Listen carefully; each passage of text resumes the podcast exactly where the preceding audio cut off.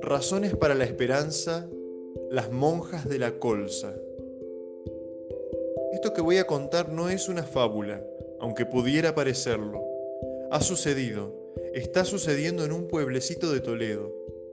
Si los periódicos no han hablado aún de ello, es simplemente porque, como ya señalé en otra página de estos apuntes, las cosas importantes no son amigas del estrépito.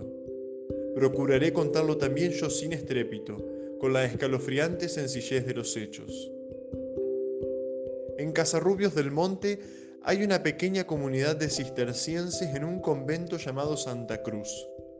Son 23 religiosas, más exactamente eran 23 y son ahora 22. La mayor parte de ellas más jóvenes de lo que hoy es habitual en las casas de clausura.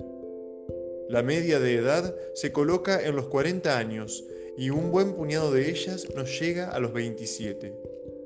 Tienen hombres recién sacados de la vida, como los de un grupo de oficinistas o de un equipo de baloncesto femenino.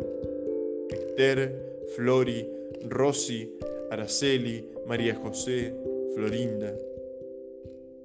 Hace diez meses, la hermana de la cocina contó en el recreo una buena noticia un detallista del pueblo había conseguido en Alcorcón un aceite estupendo, barato, baratísimo.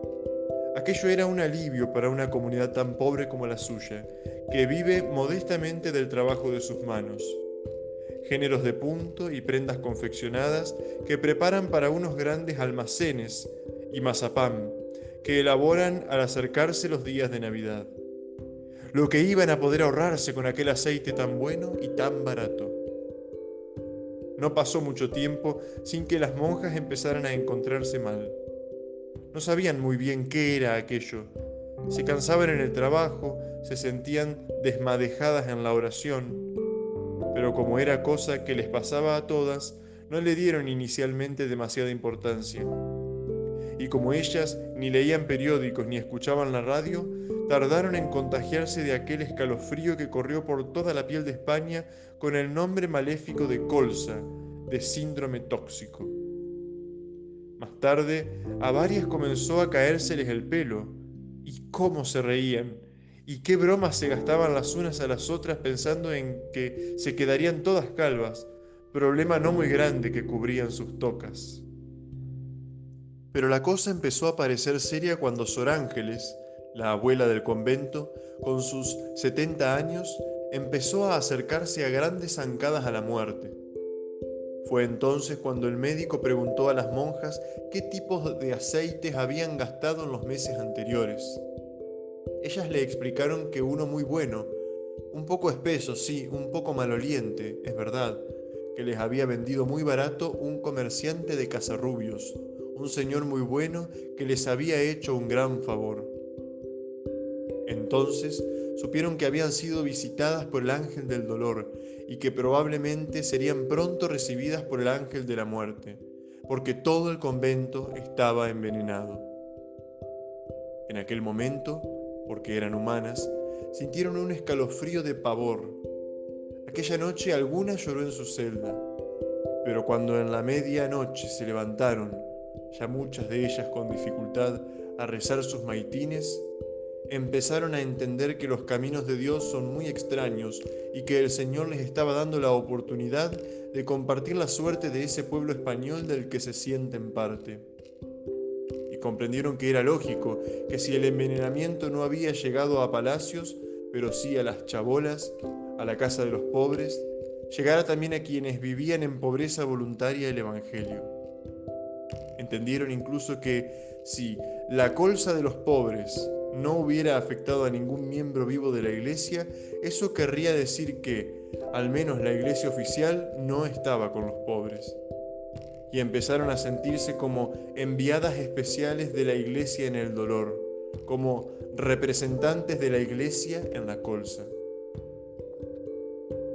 Y pensaron que esta era la gran hora de demostrar su fe y de explicar al mundo las verdaderas razones de su alegría ellas no eran alegres porque fueran ricas, no eran alegres porque desconocieran los problemas en que se agita el mundo, no eran alegres solo porque fueran jóvenes y sanas.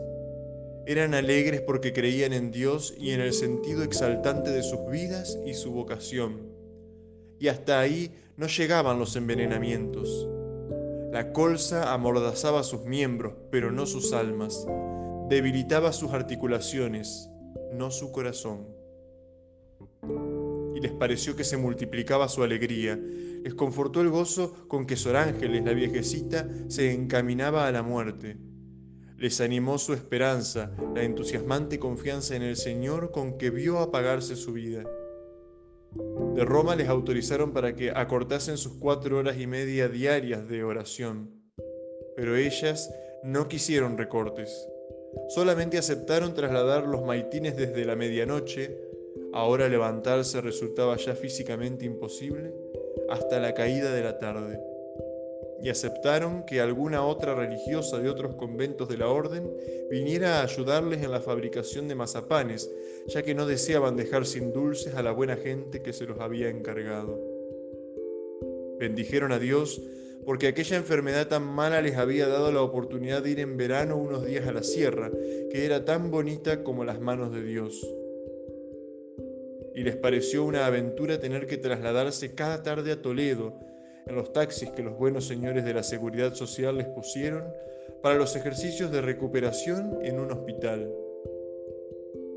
Hubo un momento en que temieron que aquello pudiera ser un castigo de Dios por no haber cumplido plenamente en su entrega pero la abadesa general de la orden les explicó muy bien que ese no es el estilo de Dios y aquello era una predilección del cielo para que esta comunidad viviera más íntegramente el misterio de la muerte y la resurrección de Jesús. Desde entonces, ellas se sienten abanderadas de la Pascua y piensan que aquel Señor tan bueno que les vendió el aceite envenenado era, en definitiva, un arcángel equivocado que, a través del mal, había servido de involuntario mensajero de esa predilección. Y siguen rezando, y siguen riendo, y se sienten felices de ver que poco a poco la muerte retrocede en su sangre, pero se habrían sentido también felices si el Señor hubiera querido el testimonio de acompañar a sus ángeles. Esto no es una fábula, esto ocurre, está ocurriendo en este mundo que decimos podrido. Razones para la esperanza, las monjas de la colza.